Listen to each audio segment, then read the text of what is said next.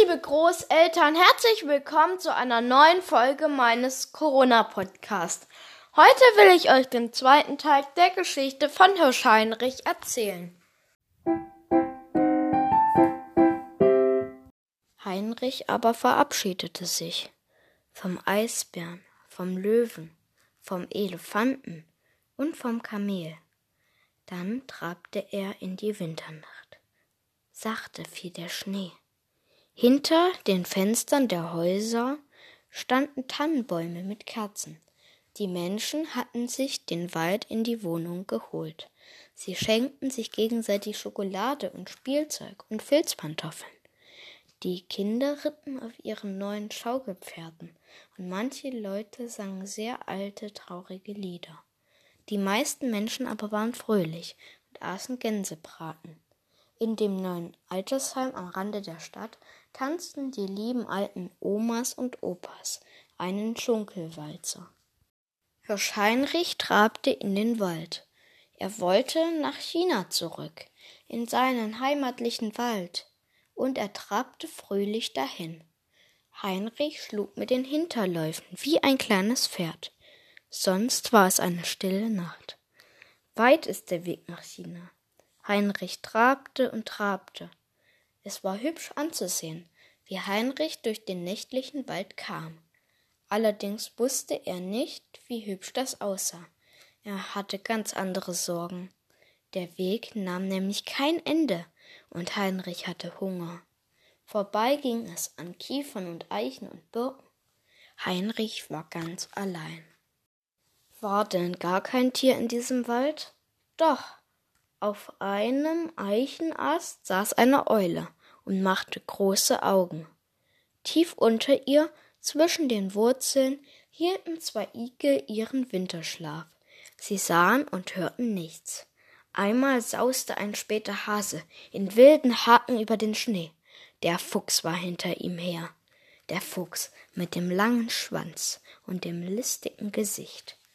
Ganz von weitem sah Heinrich ein großes und ein kleines Reh. Schnell wie der Wind flüchteten sie davon.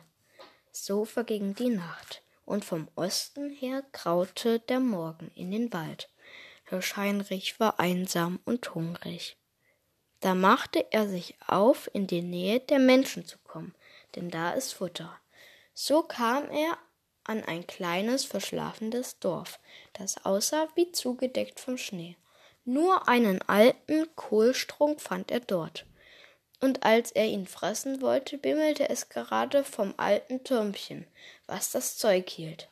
Hirsch Heinrich galoppierte weg. Er mochte keinen Lärm, auch nicht von Glocken. Bald kam er an das nächste Dorf. Das sah recht stattlich aus und nicht so verschlafen. Dort fand er eine Rübe, die gar nicht übel war. Als er sich mit großem Appetit daran machte, hörte er heftiges Kläffen von Hunden, und dann sah er sieben Jäger mit Flinten und einem Bratspieß aus dem Dorf marschieren. Gleich war Hirsch Heinrich auf und davon. Die Jäger wischten sich über die Augen. So einen Hirsch hatten sie noch nie gesehen.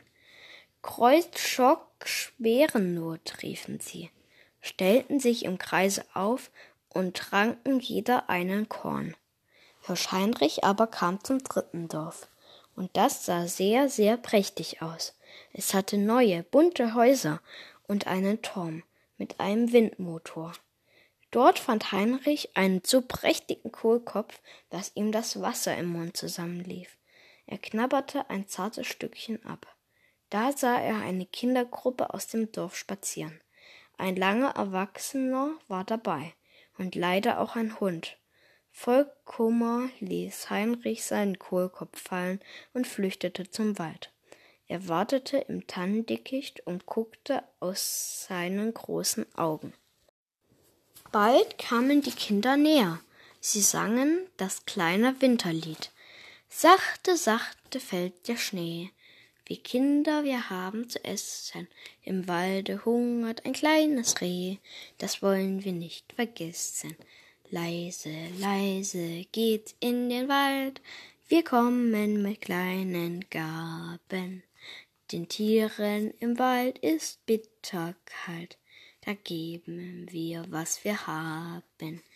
Tippeltappel, es kommt heran und schmaust den Tierweihnachtsbraten. Da glänzt die Fichte, da schmückt sich die Tann. Wir helfen mit guten Taten.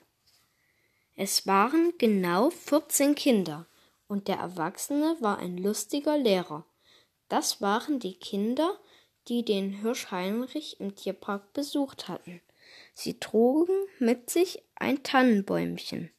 Warum trugen die Kinder ein Tannenbäumchen in den Wald? Am Bäumchen hingen Rüben und Kohlstücke, Maiskerne und Heubüsche.